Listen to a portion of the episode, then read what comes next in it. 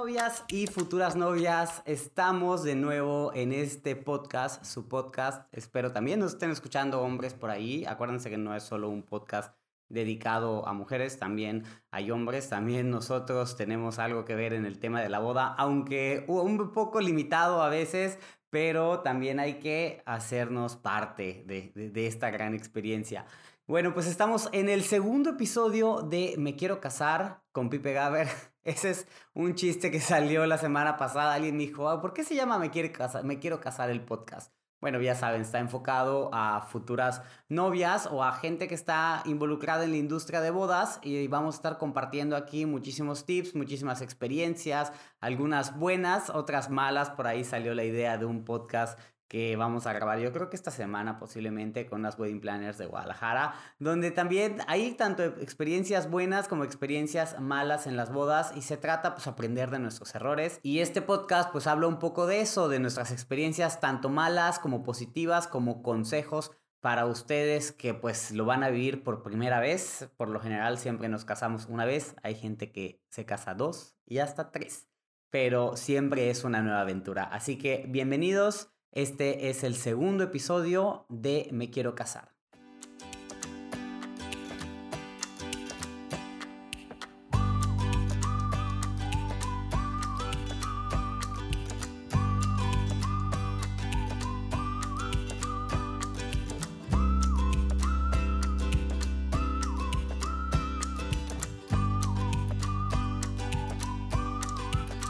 Y ahora sí estamos de vuelta con nuestro segundo podcast. Muy feliz y muy contento. Les comparto que tenemos un nuevo micrófono aquí en el estudio. Es un micrófono de la marca Blue.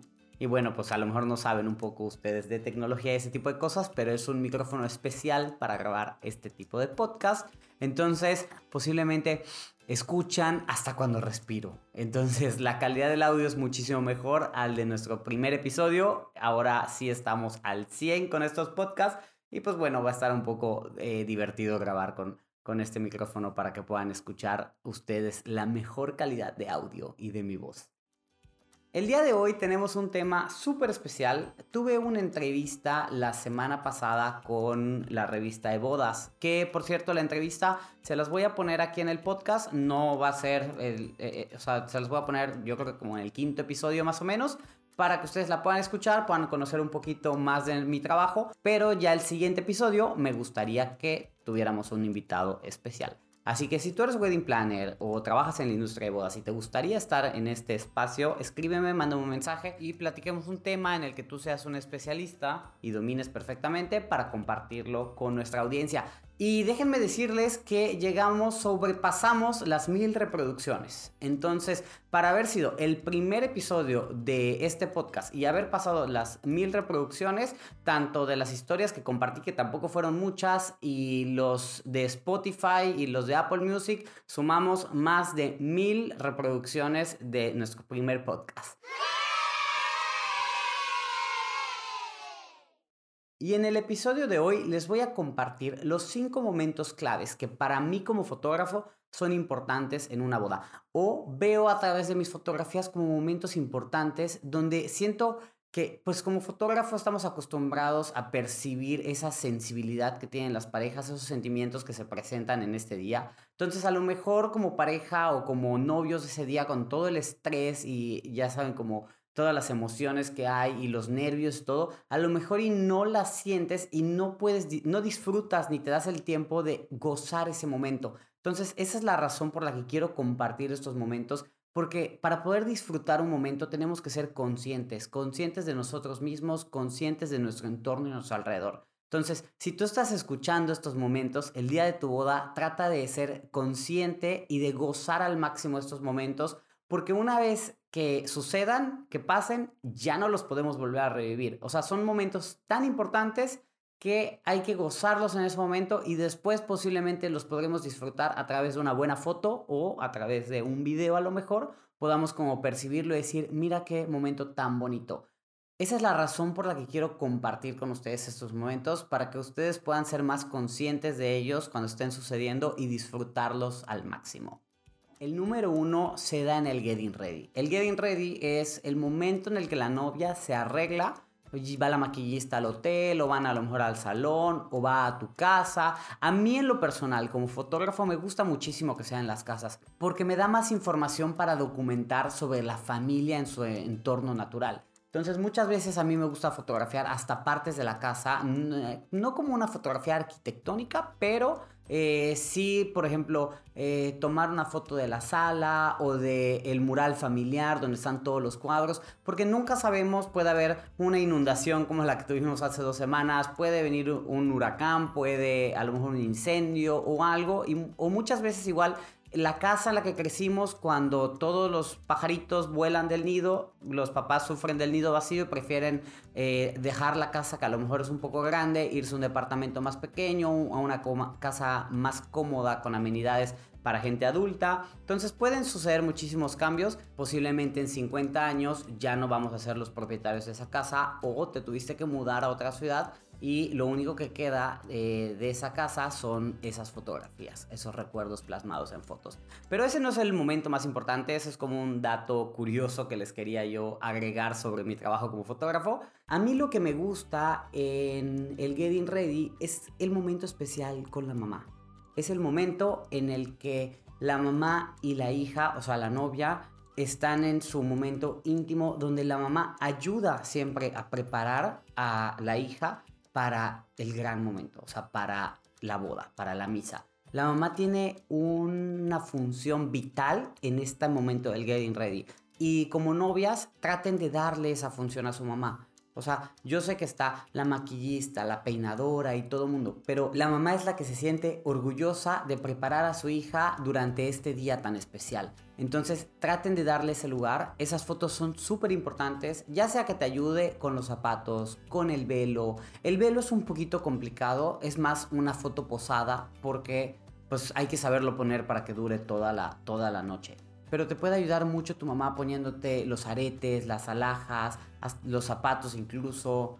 Puede, puede dar el visto bueno al maquillaje, al peinado. Entonces, digo, también hay mamás que sabemos que son medio especiales y nunca le van a dar el visto bueno ni al maquillaje ni al peinado y le empiezan a buscar así como cositas y son bien piquis de que no, hija, no te ves bien así no mueve la acá. Y sí me ha tocado lidiar a veces con ese tipo de mamás y pues a veces las wedding planners o los fotógrafos tenemos que meternos y como que, ay, no te ves súper bonita, te ves preciosa, no sé qué. Y luego hay mamás así que están medio, medio...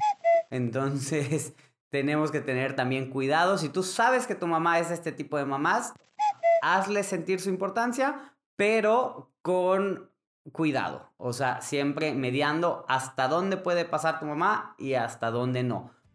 Recuerda que la persona más importante en este día eres tú, entonces siempre hay un límite y tenemos que saber marcarlo. A veces las novias no saben cómo marcar este límite. Este yo creo que es un buen es un buen tema para otro podcast, a lo mejor con una wedding planner, cómo lidiar con una mamá conflictiva el día de la boda. Si tienen esa situación con la mamá, como novia se pueden apoyar en los proveedores, se pueden apoyar en el fotógrafo, se pueden ayudar en la wedding planner y todo, para ir mediando la situación y nosotros sabemos perfectamente cómo ir manejando esos momentos. A lo mejor a la mamá la puedes sacar del cuarto un momento para ir a ver algo de los arreglos de mesa y entonces la novia ya tiene un poquito más de tranquilidad. Yo creo que sí es un tema muy importante y lo podemos manejar a lo mejor en otro podcast más a fondo. Recapitulando el tema, eh, hay que darle la importancia a la mamá. O sea, sí la mayoría de las mamás no son conflictivas, gracias a Dios. Entonces es muy bonito cuando tenemos su presencia en la habitación y ayuda a la novia a arreglarse y a ponerse lista para la sesión o para la misa o para lo que venga después del getting ready. El segundo momento importante que tenemos en una boda es el primer encuentro de los novios. Este momento tan esperado por las novias y tan esperado también por el novio, porque durante un año la novia ha hablado del vestido y el vestido y el vestido, pero ocultándolo el novio. O sea, ¿saben cómo son las novias? Hablan y hablan y hablan de los vestidos de boda, pero no, no puedes escuchar o les dan falsa información para que crea que el vestido era completamente diferente. Yo tenía una novia que le decía al novio que su vestido era rosado, fuchsia, como de quinceañera, para que se imaginara otra cosa completamente distinta y como que nunca le daba la información correcta sobre el vestido. Entonces, este momento es muy especial para el novio porque así como ustedes llevan un año cargando con la boda, él también lleva un año esperando este momento y esperando el momento de ver a la novia después de, de, tanta preparación. Para este momento como fotógrafos, siempre averiguamos o en el cronograma de día tenemos cuál es la canción del primer baile. Entonces ahí es donde ponemos una bocina, ponemos música y todo para meterle un poquito de sentimiento, porque hay muchas parejas que la verdad es que nos, nos toca de todo. Nos tocan parejas que de repente se ven por primera vez, se abrazan, se ponen a llorar, el novio la grima, le da 20 mil vueltas a la novia, le da una vuelta completa, la gira, la abraza, la vuelve a besar, eh, se quedan abrazados durante 5 minutos, lo gozan y termina. Y nos ha tocado personas que se ven por primera vez y dice, ay, qué bonita te ves. Ay, gracias. Voltean a ver a la cámara. Ahora, Pipe, ¿qué hacemos? Y hasta ahí quedamos. Entonces, depende mucho de la pareja y muchas veces las novias dicen, ay no, hombre, él me va a ver y ya está, no, no va a hacer nada. Y son las novias que luego se sorprenden muchísimo porque el novio expresa muchísimos sentimientos en ese momento. Para mí es importante que estén solos porque el novio muchas veces se cohibe cuando está con otras personas, cuando la mamá, la tía y la abuela están viendo. A veces, cuando la familia es muy intensa y quiere estar en ese momento, no se lo podemos evitar. Le preguntamos a los novios, y si dicen que sí, pues cedemos que la familia esté. Pero una vez que termina este momento, que termina el primer encuentro, retiramos a la familia y les damos su intimidad para la sesión de fotos para que el novio y la novia se puedan desenvolver como tal. No se vale que estén en la sesión de fotos y que esté la amiga, la prima, la tía tomando fotos con el celular de atrás. No porque nos vayan a robar las fotos a los fotógrafos. Eso es un cliché completamente, eso no existe. O sea, no es como que vayan a hacer la misma foto con un teléfono celular, pero sí invaden un poquito el espacio personal de los novios, sobre todo que el first look y la sesión es el único momento de todo el día que van a tener ellos intimidad, que van a estar solos durante una hora sin que nadie los moleste. Entonces para mí esa hora de sesión es completamente sagrada para ellos. Nadie, absolutamente nadie los puede interrumpir. Ni con detalles de las flores, ni con algún problema de montaje, a menos de que sea muy muy grave, ahí es donde pueden interrumpir. Pero si les cortan esa inspiración que traen de sesión, nos cortan toda la sesión y es muy difícil volver a, retomar desde donde quedamos, volver a lograr crear ese espacio, esa atmósfera y ambiente de intimidad para poder sacar unos retratos espectaculares. Tercer punto, la sesión familiar. Ok, la sesión familiar no pareciera un momento importante dentro de la boda porque a muchas personas ya les da por igual esas fotos. Es como, ay, sí, las fotos de la familia completa, las fotos con mi mamá, las fotos de esto, una foto donde sea, nada más tómamela. Y muchas veces las mamás es como, ay, ya está lista mi hija, yo también ya estoy muy arreglada, tómamela aquí en el cuarto, una foto con ella. A mí, la verdad es que esa foto en el cuarto me da muy igual. No es una foto importante para mí, sí es una foto madre-hija, pero es una foto cualquiera que puedes tomar con el teléfono celular. Yo busco un espacio espectacular, un espacio bonito, un espacio agradable visualmente para poner ahí a toda la familia. Entonces, estas fotos son las que perduran por generaciones, son las fotos que guarda la mamá, que guarda la abuelita, que se mantienen y que durante mucho tiempo esas son las que la gente conserva más. No conservas una foto de tus zapatos, una foto de tu anillo, una foto de tu vestido colgado en la hacienda o las fotos de la fiesta o de los shots. Esas no son las fotos que luego le enseñas a tus nietos y bisnietos. Las fotos que se ha demostrado estadísticamente que perduran a través de generaciones son las fotos de registro, esas fotos de familia donde sale la familia completa y donde puedes encontrar y ver después de 50 años y decir, mira, esta es tu tía Juanita y este es tu tío Andrés y mira, este era tu sobrino Pepito cuando tenía 5 años y fue paje de mi boda. Entonces, esas fotos son demasiado importantes y hay que hacerlas con cariño. No hay que hacerlas a la carrera, todo rápido, porque la verdad es que son las últimas fotos que siempre se dejan en la sesión. Se dejan de último porque a las personas y a tus invitados que van a salir en estas fotos no los puedes tener durante 5 horas o 3 horas en la hacienda. Entonces se les cita a ellos una hora antes de la misa, se toman esas fotos y después ya nos vamos todos juntos a la ceremonia. Para estas fotos es muy importante definir la locación donde se van a tomar y que se cuente con la luz adecuada. No se vale que salga una puerta de herrería en la parte de atrás o una reja o a lo mejor un árbol cruzado atravesando las cabezas de todo mundo o que se vean los autos. Eso ha pasado muchísimo. He visto fotos familiares donde los vehículos de los invitados se ven en el fondo. Ese tipo de errores son muy comunes en este tipo de fotos, porque los fotógrafos o porque la wedding planner o inclusive la novia no le da tanta importancia. Es como una foto rapidita con mi tía, una foto rapidita. Entonces sí se tienen que hacer un poquito rápidas porque tenemos un tiempo eh, determinado y contado y hay que tener mucho control sobre esta sesión porque es una sesión que te puede desde media hora, que es el tiempo estipulado entre 30 a 40 minutos que hacemos para las familiares si la familia es muy pequeña o si la familia no es muy grande,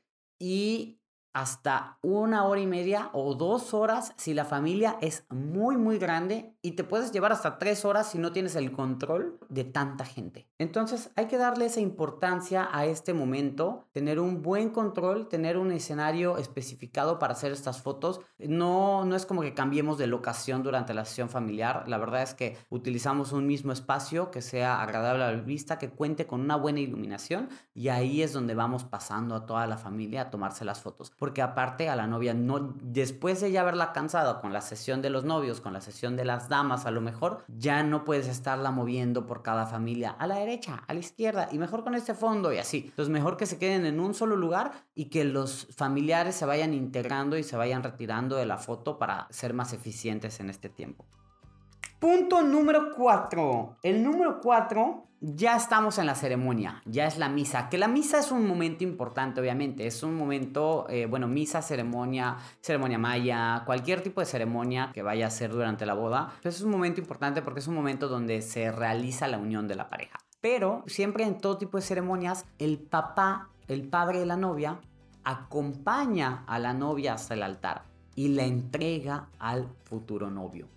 Ese momento es importantísimo es un momento que como fotógrafo me encanta capturarlo y me encanta cuando los papás lo sienten y de verdad sienten que están entregando a su hija. Ese es un momento clave para capturar. Muchas veces estamos tan enfocados en la cara del novio y es como, sí, porque el novio cuando le va a entrar, eso se da cuando está entrando por el pasillo y cuando llega a la mitad del altar. Ahí ya se le fue la cara. Entonces es al momento de la entrada, ¿ok?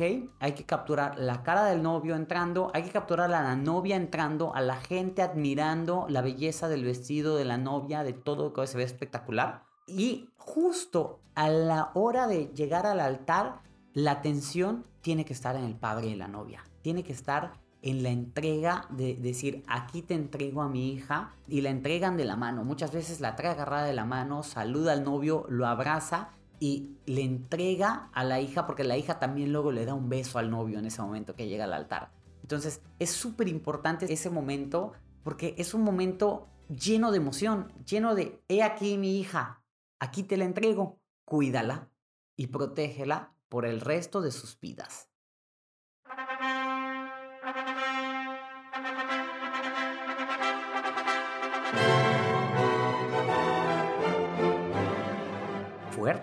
Es un momento muy importante que a veces inconscientemente no nos damos cuenta. Creemos que es, entra la novia, uy, llega con el novio, la recibe, ok, que empiece la celebración. Pero en esos tres segundos de entrega suceden muchísimas cosas y siempre es diferente con cada novia, con cada papá, con cada novio. Cada uno toma este momento de una manera diferente. Y hemos llegado ahora al último punto, uno de mis favoritos, definitivamente, les puedo confesar que es mi momento favorito en una boda, es el final. The end. Así, lo último, lo último, el shish, como dicen aquí en Yucatán. ¿Qué es? La foto de finalistas. Los últimos en irse de la boda, los que se quedaron acompañando a la novia hasta el final. Y digo acompañando porque yo no lo había pensado de esta manera, pero muchas veces, siempre cuando tus amigas empiezan a casar, están todos emocionados, sí, porque la boda de fulanita, sí, vamos, y tenemos boda, boda, boda, y gira todo el año en torno a esa boda. Pero conforme se va casando más gente en tu generación o entre tus amistades, ya cuando son las últimas bodas y los últimos amigos, hay amigos que ya tienen hijos, que ya están casados, que ya van a la boda, cenan y ya se comportan como, como adultos. Cenan, bailan un ratito, pero a las 3, 4 de la mañana, después de que ya se tiró el ramo y el liguero y todo, dicen con permiso y nos vamos a dormir. Y si es muy tu amiga la persona que está casando o si eres dama de la boda, tú tienes un compromiso de quedarte hasta el final, hasta que salga el sol y celebrar con ella que ya se casó. Porque no hay nada que yo goce más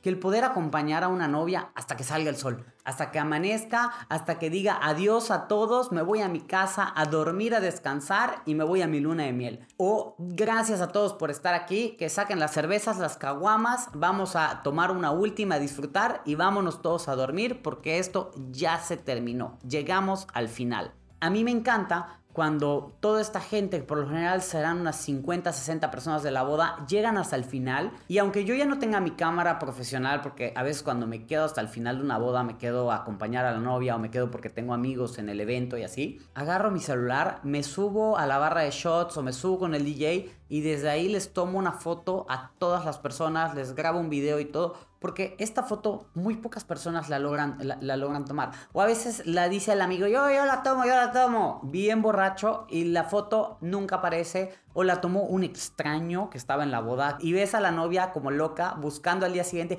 quién tomó la foto de finalistas, quién la tomó, quién la tomó, se perdió, no la encuentro. Si tomas la foto de finalistas es una responsabilidad. La tienes que enviar o al momento o al día siguiente comprometerte a hacer llegar esa foto porque es una foto muy muy importante y me ha tocado como dos o tres bodas que pues no me, no me animo yo a tomar la foto de finalistas o no me animaba, nada más me ponía ahí, posaba y la foto desaparecía. ¿Quién la tomó? ¿Quién sabe? Está en algún celular o el celular del novio o se perdió ese teléfono y nunca recuperamos esas fotos. Entonces es muy importante para mí esta foto porque es la foto de la gente que se queda acompañando hasta la novia al final y es una foto que no se debe perder y debe llegar a manos de la novia. Ya sabes, si tú la tomas es una mega, mega responsabilidad. Y amigas, amigos, estos fueron mis cinco momentos claves en una boda. Son cinco momentos que yo en lo personal considero muy importante y me gusta fotografiar. Y son momentos a los que yo les tengo mucho cariño o he descubierto que son muy fuertes de manera sentimental a lo mejor para las parejas.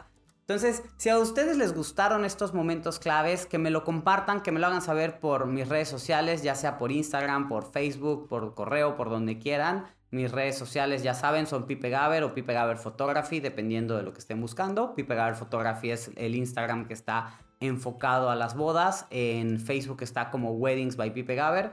Y espero tener de repente mensajitos de ustedes. Si hay algún tema en particular que les gustaría que tocáramos aquí, ya sea con algún especialista en este tema o que yo les compartiera mi conocimiento sobre, sobre algún tema en particular, que me lo pongan, que me lo manden y con muchísimo gusto estaremos agregando y haciendo una lista de, de temas para este podcast. Espero les haya gustado. Gracias por escucharnos un ratito esta semana. Nos vemos el siguiente martes. Acuérdense que todos los martes son los días que subimos podcast. Pero realmente lo puedes escuchar el día que tú quieras. Así que nos seguimos escuchando. Estás en Me Quiero Casar. Hasta la próxima.